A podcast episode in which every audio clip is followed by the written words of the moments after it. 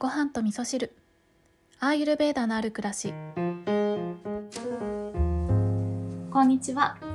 えー昨日の配信ではうちのりーちゃんがね突然お騒がせをいたしましてお聞き苦しい点があったかと思いますが大変失礼いたしました。今日は昼間の収録をしておりますけど一応ね荷物の時間指定をしたっていうこととあのインターホンはねオフにできる音をねオフにすることができると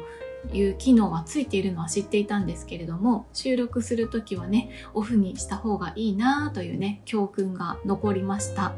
はい。でね、まあ、昨日聞いていただいてねお分かりの通りなんですけどうちのりーちゃんはですね、えーまあ推定12歳なんですけれどもまあ見た目も若々しいしあの声もね結構張りがあって、まあ、やる気満々な感じで侵入者を威嚇しようというね気持ちもあるようなそんな、えーチワワなんですけれども、えー今日はですねそんなりーちゃんのお話をしようかなと思っていて。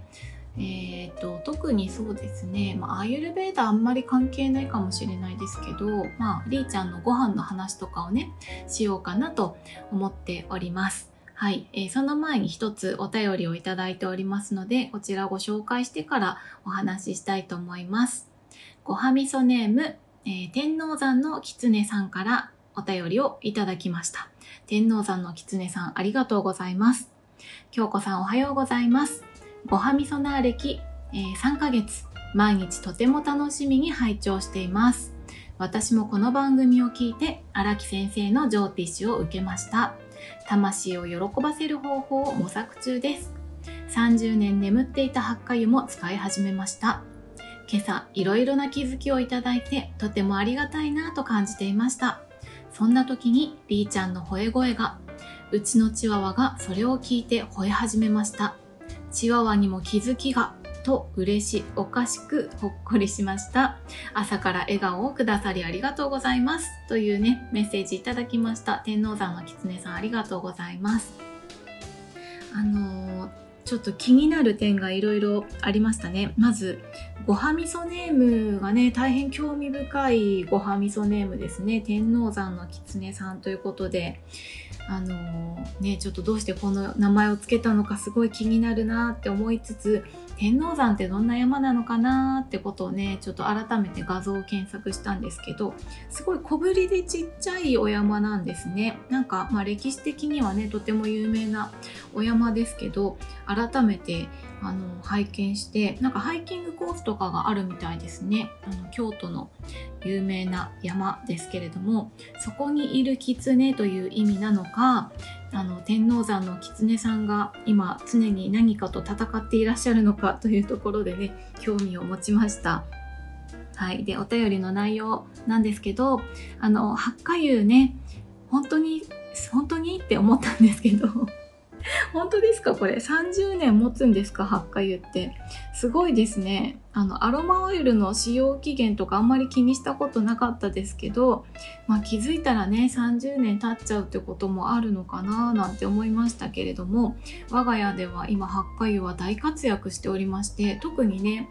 お風呂に入れるのがめちゃくちゃ気に入っていてまあ何せね連日暑いので昨日の夜もお風呂に入れてとても心地がいいなって思ってたんですけどあの一緒に住んでる2号さんもねこのお風呂に八花油を入れたちょっとスースーするお風呂は大変お気に入りということであの減りがねめちゃくちゃ早いです。あねうちもしばらく放置してた八花油なんですけどもう大活躍してますね。もうミントさん様々という感じですね。うん。はい。そしてね昨日お騒がせしたりーちゃんの声があの天王山の狐さんのお家のチワワさんに、えー気づきとして届いたということでね なんかその光景を目に浮かべてしまいました、えー天王山の狐さん、えー天王山の狐さんのチワワさん聞いてくださってありがとうございました。はい。ということで、えー本題なんですけれどもまあ犬つながりということでねえーうちのりーちゃんの話なんですけど、まあ、推定12歳っていう感じで、うちに来てからはちょうど11年目ぐらいなんですけれども、まあシニア犬ですよね。10歳過ぎたら結構不調がいろいろ出てきたりとかもするので、えー、消化にいい食事にしたりとかいろいろ気を使うところはね出てくるのかなっていう感じはするんですけどありーちゃんの場合はですねうんと去年ぐらいかな。それぐらいからちょっとずつあの眼球の水晶体濁ってきたかなっていうまあ印象が出てきた、まあ、それほどじゃないんですけどで獣医さんにね相談したところまあこれはあの老化によるものであ結構普通によくあることだしあの特に治療とかもねないので、えー、まあ、ほっといてもいいというか、うん、そうですね。進行しないようにした方がいいんだけどあのこれは人間の同じような症状に対してもあの治療方法というのはね特にないということであの白内障とかだとね手術で治ったりとかはすると思うんですけど、まあ、犬の場合にも特に手立てはないということをおっしゃっていたのであの目薬とかがね販売されたりもしてるらしいんですよ。ただその目薬はそのうちのりーちゃんがお世話になっている獣医さん曰くあのパッと見の濁りを解消することはできるんだけどでも目にとっては逆に負担になるから使わない方がいいよっていう風にね言われたんですよね、まあ、ちょっと混乱させちゃうとあれなのでもしね市販の目薬とかを使いたいなっていう方いらっしゃったらあの獣医さんにねちゃんと相談してからの方がいいかなって思いますね。そのあのやっぱり目がね白く濁ってたりとかすると人間から見てあかわいそうだなって思っちゃったりするからそれが濁っていなければパッと見正常かなっていう風にね元気なのかなっていう風になるので人間としては安心できるようになるかもしれないけどそれが逆にあの犬さんのあのーストレスに、ね、なったりとか逆に不調を招くようなものになってしまうってこともあるみたいなんですね。なので本当に犬の犬のために作られたものなのかどうかっていうことはお医者さんにちゃんと確認した方がいいなって思いましたね。結構あの並行輸入とかであ個人輸入とかでねあの簡単に海外のお薬とかも変えてしまう時代なのでねその辺はあの飼い主が賢くならなければいけないなって思ったそんなお話をね獣医さんから聞いたってことがあったっていうことがありました。はい。で、りーちゃんはどうしてるかっていうとですね、あの、最近ね、すごく目の調子がね、いい感じになりました。その水晶体が濁ってきたなっていう印象はあって、で、その後、なんか涙が結構ね、出るようになったなって思ったんですよね。で、まあ、目やにはそれほどではないんですけどやっぱりあの年齢を重ねてくるとともに涙焼けとかね気になってくるワンちゃんとかもいらっしゃると思うんですけどあの特に最近りーちゃんはその涙とか、まあ、目やにとか目の周りが綺麗になってきたんですよ。で何を変えたかっていうと、えー、ちょっと前からですねえー、っと23ヶ月ぐらい前からかですかね。あのずっとりーちゃんは手作りご飯なんですけどその中でも食材をちょっと変えたんですよね。で今まではあのお肉が、えー、メインだったんですね。メインというかうちのりーちゃんのご飯は基本的に、え、お野菜と、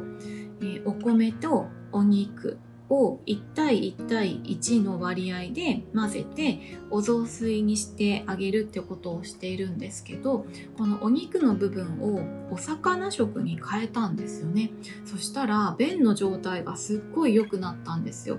そうあのちょっと前からねなんか便が最近硬いんだよなっていうことにあの気がついていたっていうことがあって、まあ、便が硬いということはアイユルベーダ的に見ると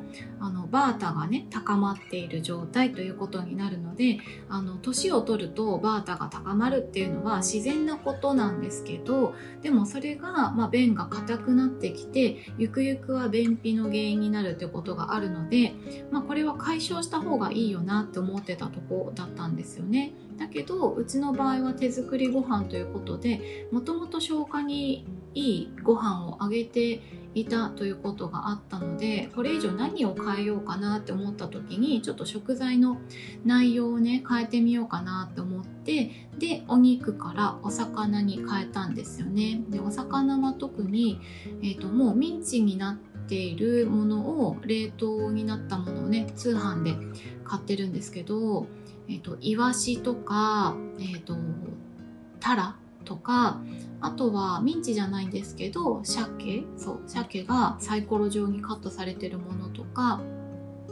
あとはマンダイマンダイって知ってますか？あの知らなかったんですけどあの調べたらマンボウみたいなねお魚がいるそうなんですけどそれがワンちゃん用にね販売されていたのでマンダイとかそうその辺をねあげるってことをしていてでもともとお肉をあげてた時もあの手作りご飯にはトッピングとしてねお魚の油オメガ3オイルをねサプリメントとしてかけてあげていたってこともあってでりーちゃんもね割と抵抗なくお魚食にすぐ切り替えて慣れてくれたっていうことがあって、まあそ、そこからですよね便の状態がすごく柔らかくなってきてあの前みたいなもうつるっぽんみたいな感じで出てくるいい便に変わってきたんですよね。そう。でそんな便になったなって思っていた今日この頃あの目の周りがとても綺麗になってきたなってことに気がついてあやっぱり消化力とそういったあの老廃物ですよね。アイルベーダでは目やにとかあとは便とか汗とか尿とかあの赤とかねこういったものは老廃物で言葉としてはマラっていうね言葉で言うんですけどマラなんですね。そう。だからこのマラの状態が良くなってくるっていうことはやっぱり消化活動が正常に働いているっていうことでで消化活動が正常に働いているっていうことは体の中のエネルギーバランスが正常な状態、えー、乱れていないような状態になっているのかなということがね想像がつくので、まあ、健康管理をする上ではこの目やにとかね涙とかそういったところもある意味バロメーターの一つでもあるんですよね。そうなのでりーちゃんの場合はそれはあのお食事の食材を変えることで、えー、いい感じになってきたということがありました。はい、ということで今日はあのうちのりーちゃんのご飯のお話をさせていただきまして、まあ、犬話全力でね、全開になっちゃったのであの人間の皆さんにご参考になるかどうかはちょっとわかんないですけどそうあのそうそう昨日のね配信の中で私がねりーちゃんにリアルに話しかけてる声があったと思うんですけど基本的に、あの、まあ、りーちゃんっていう時もあるんですけど、割とああいう場面とか家の中ではね、りーちゃんのことをあーちゃんと呼ぶことが多いんですよね。そう、なんであーちゃんになったのかわかんないんですけど、まあ、呼びやすいからっていうね、あの、本当の名前とは全然関係ないんですけど、あーちゃんって呼んだりとかしてます。はい。ということで、今日は、えー、アーユルベーダならぬワンユルベーダのお話をさせていただきましたので、愛犬家の皆さんの何かご参考になれば嬉しいです。えー、天王山の狐さんもメッセージありがとうございました。それでは皆さん今日も良い一日をお過ごしください。今日も聞いていただきましてありがとうございます。